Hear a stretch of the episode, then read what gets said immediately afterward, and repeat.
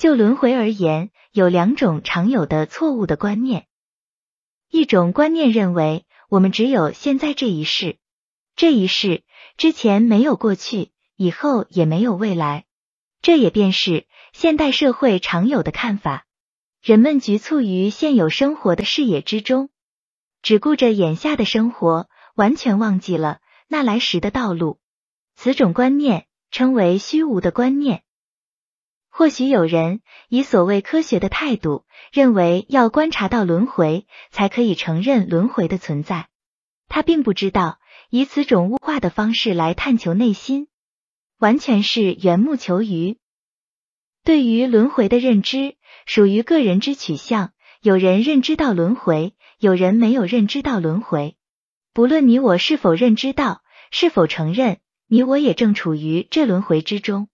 只要。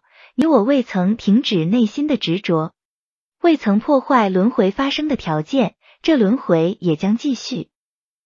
另一种观念则认为，你我始终在轮回之中，从过去世来到现在世，从现在世必然会去到未来世。持有此种观念的人，未曾知道轮回之存在有其条件，若这条件被破坏，轮回也就不再继续。此种观念。称为实有的观念，如佛陀这般的智者，离于虚无的一端，离于实有的一端，处于中道，而说缘起法，